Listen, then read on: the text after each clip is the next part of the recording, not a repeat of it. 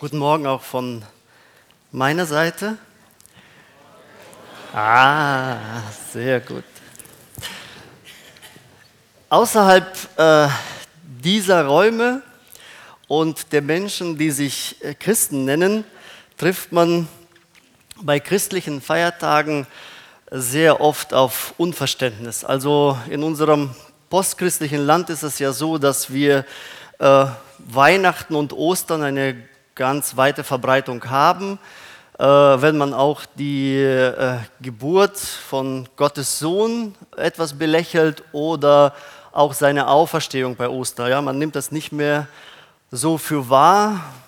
Unsere Politiker geben da uns ein Vorbild, weil sie nicht bereit sind, auch auf äh, ja, Gott ihren Eid zu, zu leisten, so wahr mir Gott helfe. Also warum sollen sich die anderen dann an christliche Werte halten und so verflacht das alles. Ja? Es ist äh, Weihnachten ein Fest für Familie geworden. Ostern ist das Fest der Osterhasen und der bunten Eier. Und beim Pfingsten hat man ein ganz brutales Problem. Ich habe letzte Woche mit einem Arbeitskollegen gesprochen und sagt, Montag haben wir frei. Guckt mich an, frei, wieso? Er sagt, es ist Feiertag. Ach ja, okay, haben wir einen Tag mehr frei. Ist das ein christlicher Feiertag? Er sagt, ja, es ist Pfingsten. Was ist denn da passiert? Er sagt, ja, Gottes Geist ist auf die Jünger gekommen. Guckt mich so an. Sagt, ich habe dich für einen gebildeten Menschen gehalten. An sowas glaubst du? Und ich habe dann geantwortet, ja.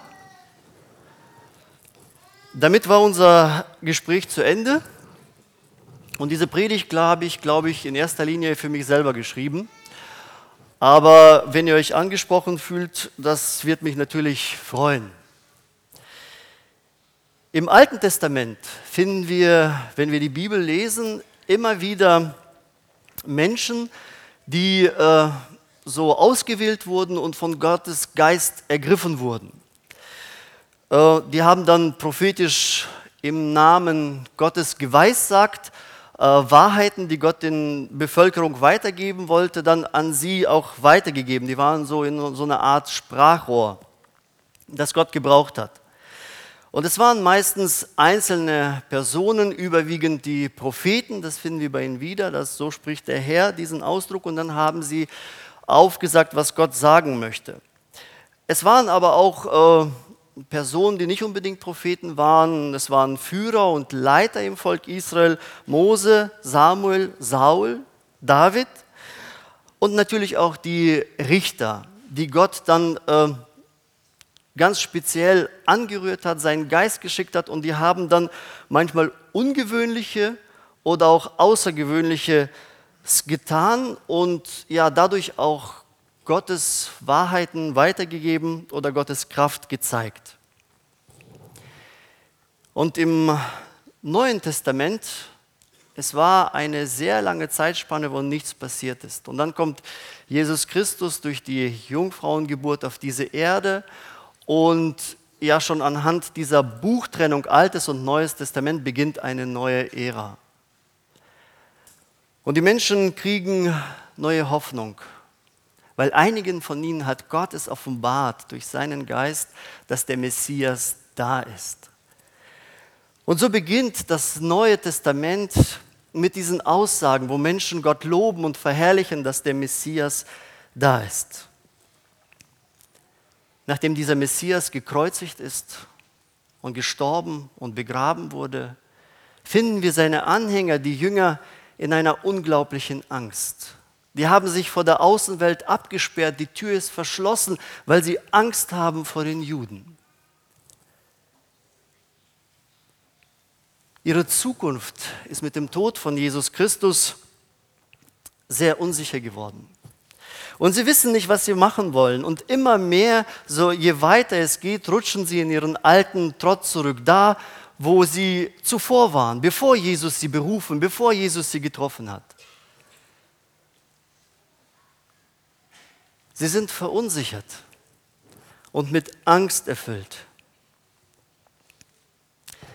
Denn dieser Jesus Christus, der Messias, auf den sie ihre Hoffnung gesetzt haben, wurde plötzlich sehr schmerzvoll und gewaltsam aus dem Leben gerissen.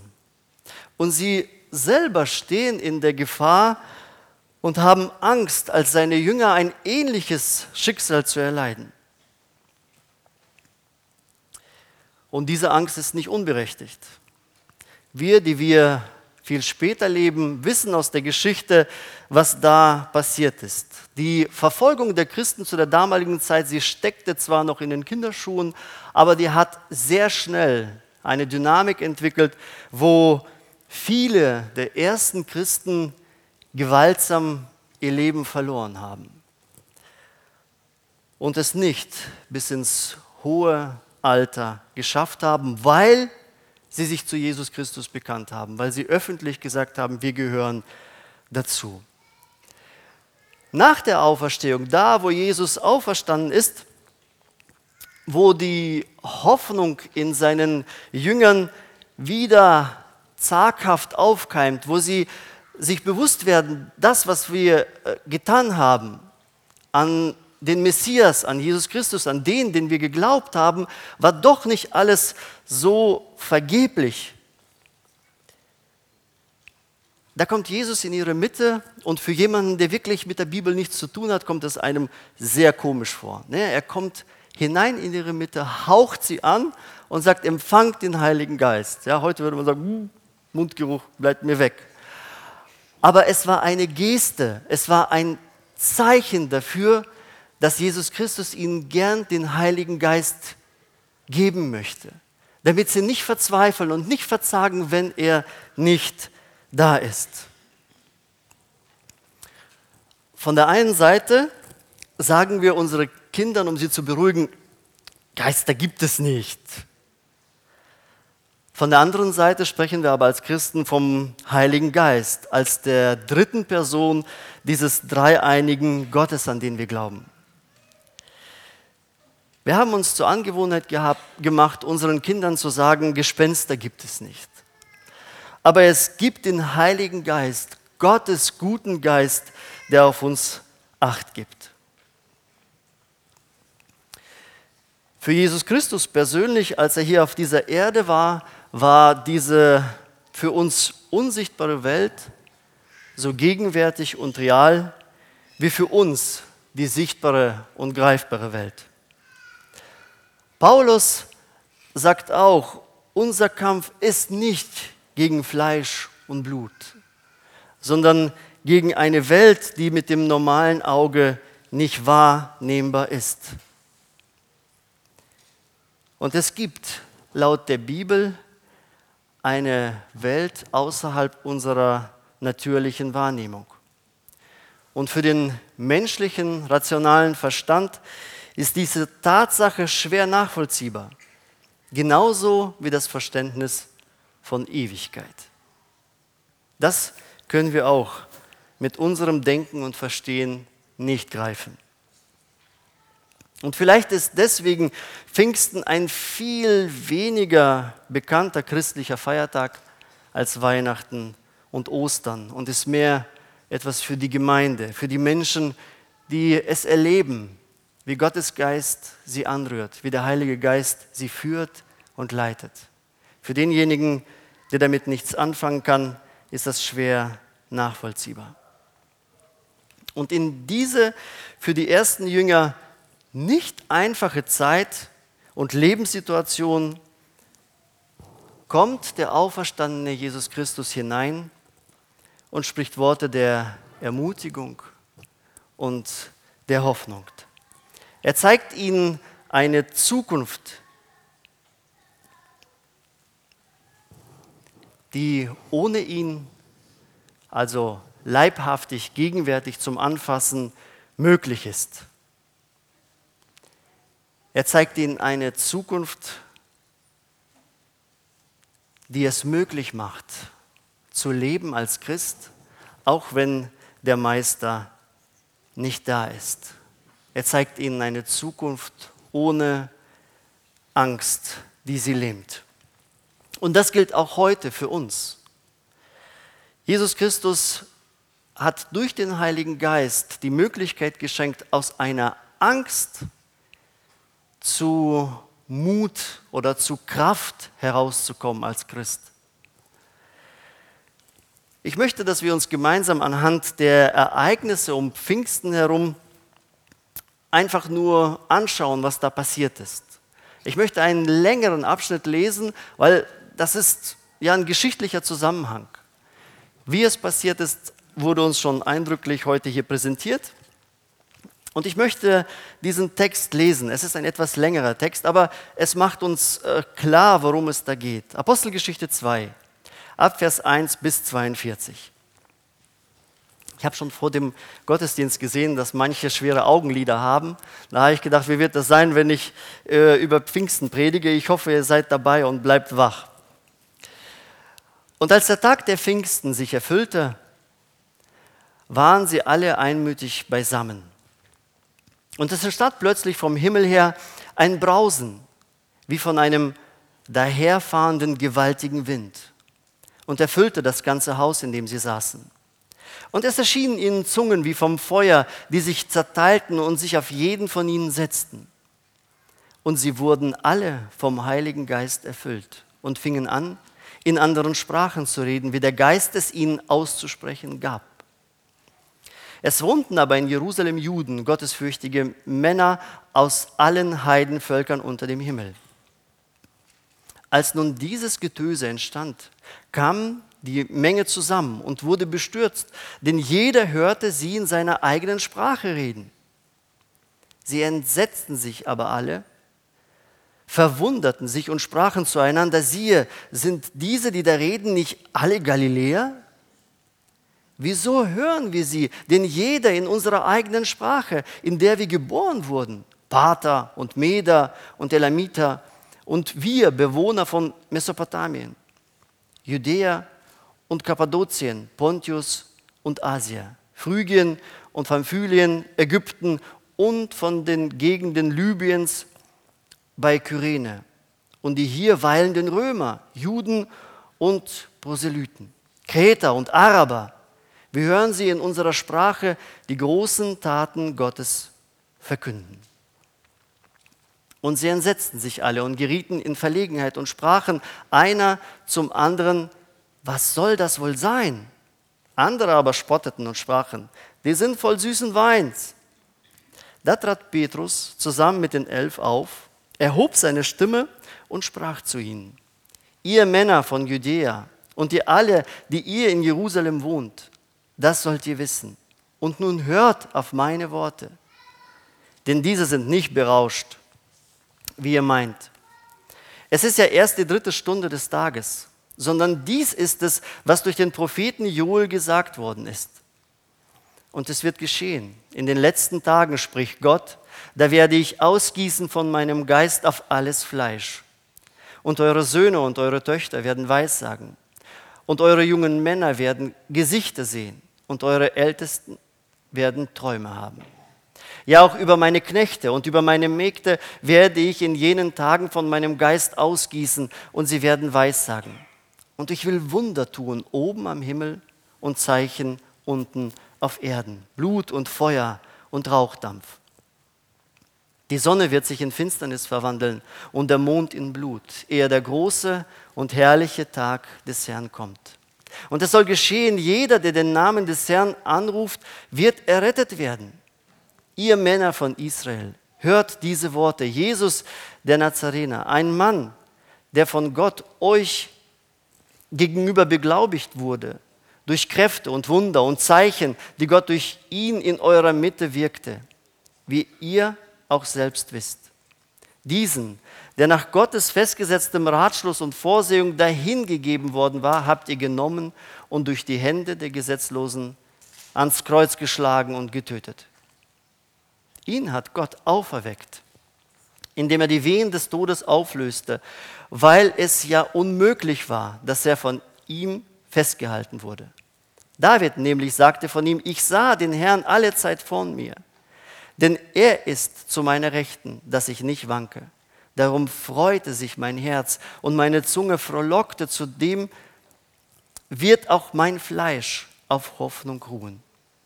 Denn du wirst meine Seele nicht im Totenreich preisgeben und nicht zulassen, dass dein Heiliger die Verwesung sehe.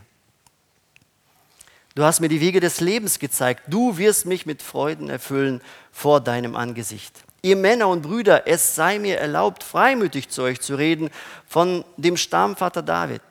Er ist gestorben und begraben und sein Grab ist unter uns bis zu diesem Tag.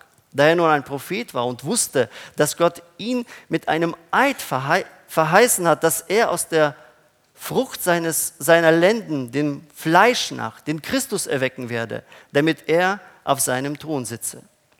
Hat er vorausschauend von der Auferstehung des Christus geredet, dass seine Seele nicht dem Totenreich preisgegeben worden ist und auch sein Fleisch die Verwesung nicht gesehen hat. Diesen Jesus hat Gott auferweckt. Dafür sind wir alle Zeugen. Nachdem er nun zu Rechten Gottes erhöht worden ist und die Verheißung des Heiligen Geistes empfangen hat von dem Vater, hat er dies ausgegossen, was ihr jetzt seht und hört. Denn nicht David ist in den Himmel aufgefahren, sondern er sagt selbst, der Herr sprach zu meinem Herrn, setze dich zu meiner Rechten, bis ich deine Feinde hinlege als Schemel für deine Füße. So soll nun das ganze Haus Israel mit Gewissheit erkennen, dass Gott ihn sowohl zum Herrn als auch zum Christus gemacht hat, eben diesen Jesus, den ihr gekreuzigt habt. Als sie aber das hörten, drang es ihnen durchs Herz. Und sie sprachen zu Petrus und den übrigen Aposteln, was sollen wir tun, ihr Männer und Brüder? Da sprach Petrus zu ihnen, tut Buße. Und jeder von euch lasse sich taufen auf den Namen Jesu Christi zur Vergebung der Sünden. So werdet ihr die Gabe des Heiligen Geistes empfangen. Denn euch gilt die Verheißung und euren Kindern und allen, die fern sind, so viele der Herr, unser Gott, herzurufen wird. Und noch mit vielen anderen Worten gab er Zeugnis und ermahnte und sprach, lasst euch retten aus diesem verkehrten Geschlecht. Diejenigen, die nun bereitwillig sein Wort annahmen, ließen sich taufen. Und es wurden an jenem Tag etwa 3000 Seelen hinzugetan. Und sie blieben beständig in der Lehre der Apostel und in der Gemeinschaft und im Brotbrechen und in den Gebeten.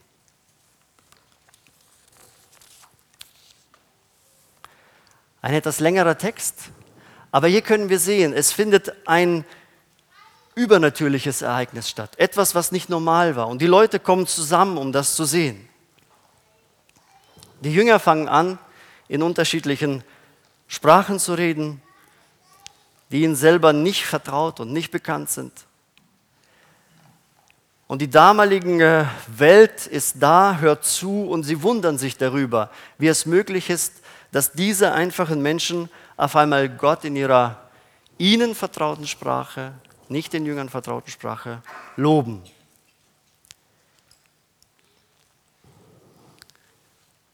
Gottes Geist hat die Fähigkeit, verängstigte, sich zurückgezogene Christen herauszuführen, ihnen Mut, ihnen Kraft zu schenken, dass sie bereit sind, Zeugnis abzugeben.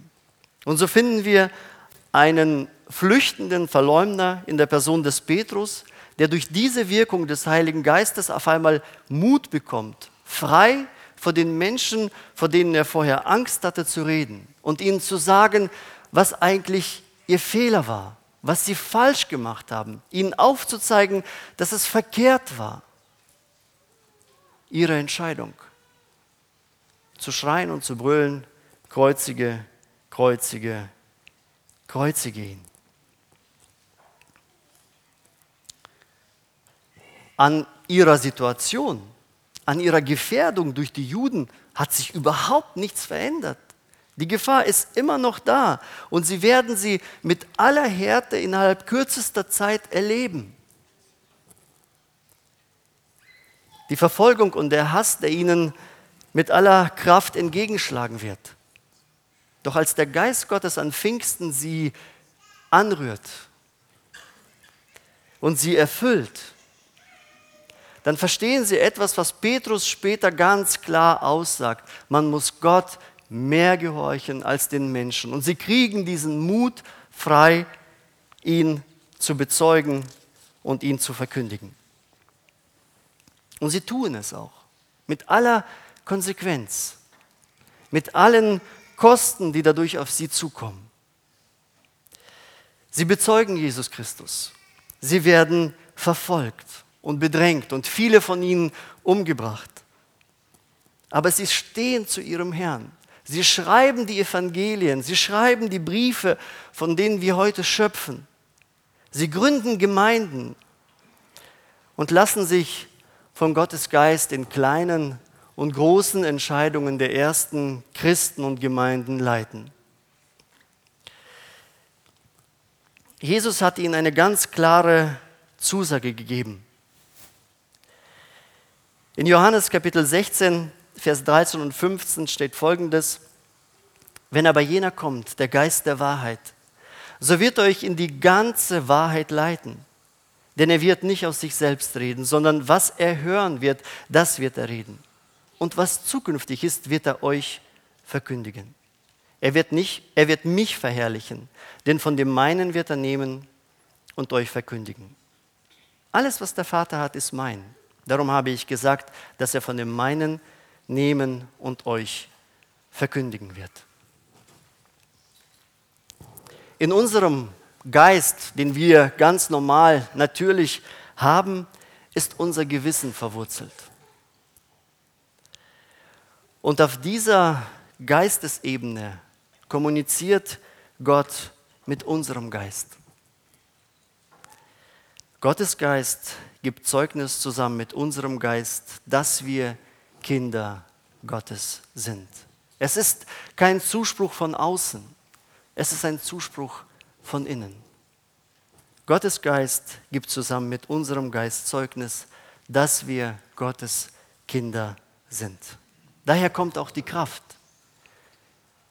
Da, wo Jesus weg war und sie den Geist nicht hatten, bekamen sie Angst.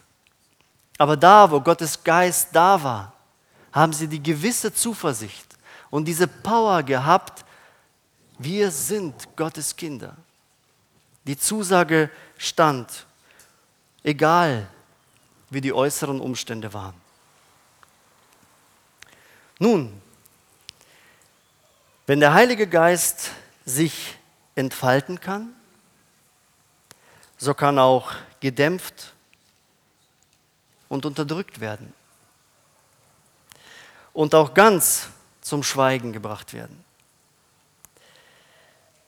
Bei den ersten Christen war die Wirkung des Heiligen Geistes laut Apostelgeschichte, dem Text, den wir gelesen haben, ganz deutlich sichtbar.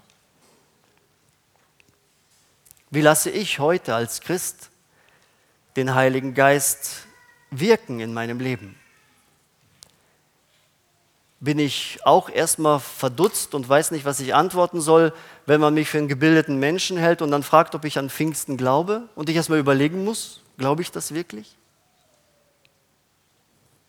Oder habe ich diese Zusage, diese feste Zuversicht durch den Geist, der in mir wirkt? Oder ist er so gedämpft und zum Schweigen gebracht, dass wir erstmal suchen und forschen müssen, wo ist er denn überhaupt? Glaube ich an das, was Gott mir zugesichert hat? Wenn Gott durch sein Wort uns anspricht, sind wir dann bereit zu hören? Sind wir bereit, danach zu handeln? Auch wenn es unser logisches, praktisches Denken uns sagt, das ist falsch, das ist verkehrt, sind wir trotzdem bereit? Der Selbsterhaltungstrieb der Christen damals, der ist voll da gewesen. Sie wussten, was auf sie zukommt, wenn sie Christus bezeugen, wenn sie ihn verkündigen. Und sie mussten diese Entscheidung treffen. Für sich persönlich, für ihre Familien, für ihren Besitz. Und wir sehen das eindrucksvoll in der Apostelgeschichte geschildert, wie sie gehandelt haben, weil sie erfüllt waren von Gottes Geist.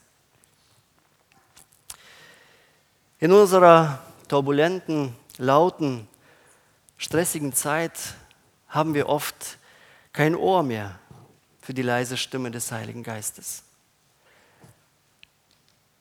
der uns leiten möchte, wenn wir es natürlich zulassen.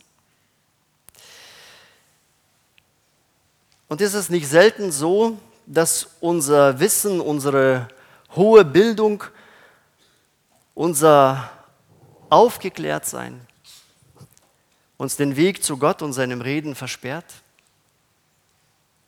und uns hindert, das zu tun, wozu er uns eigentlich auffordert?